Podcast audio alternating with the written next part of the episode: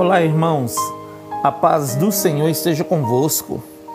A palavra de hoje se encontra no livro de Provérbios, capítulo 16, versículo 3.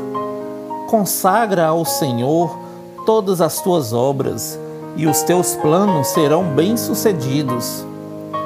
O homem pode fazer os seus planos, mas a resposta certa vem dos lábios do Senhor. Que você possa consagrar ao Senhor tudo o que você for fazer nessa semana, querido.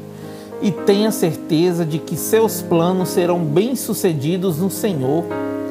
No livro de Filipenses, capítulo 4, versículo 6 diz: Não fiquem preocupados com coisa alguma mas em tudo sejam conhecidos diante de Deus os pedidos de vocês, pela oração e pela súplica com ações de graças.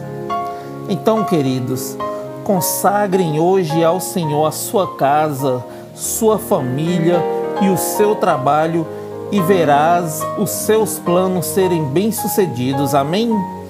Que Deus abençoe você sua casa e toda a sua família. E lembre-se sempre, você é muito especial para Deus.